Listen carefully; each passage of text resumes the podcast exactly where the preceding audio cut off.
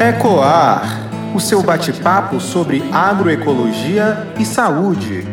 Bom dia, ouvintes! Eu sou o Juan Vitor e estamos aqui para iniciar mais um episódio Ecoar, uma parceria entre o programa Excelsior Saúde e Portal Saúde no Ar com a Pró-Reitoria de Extensão da UFBA. Hoje daremos sequência à temática da insegurança alimentar e novamente damos as boas-vindas à doutora em nutrição Flávia Ramos. É sempre um prazer te ter aqui, Flávia. Mas então, conta pra gente, existe diferença entre insegurança alimentar e fome? E no Brasil, como esse cenário se configura? Bom dia, dia, pessoal. Obrigada mais uma vez pelo convite.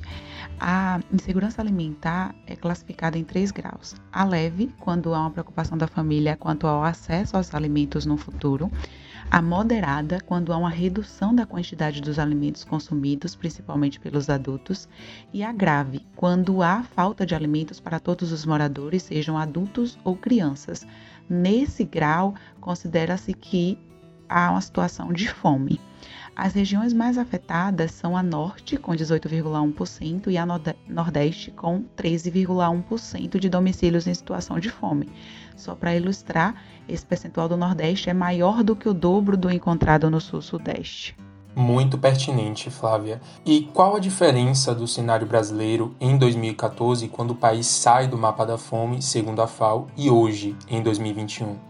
Podemos dizer que a redução da fome e da desigualdade social deixou de ser uma vontade política, tanto que a insegurança alimentar e nutricional retornou a patamares de 2004.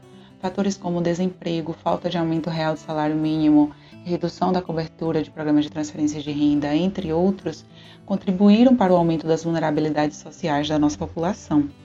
Para reverter esse cenário, é necessário investir em políticas públicas que tenham como objetivo reduzir essas desigualdades sociais e contribuir para a garantia do acesso a alimentos de qualidade por toda a população.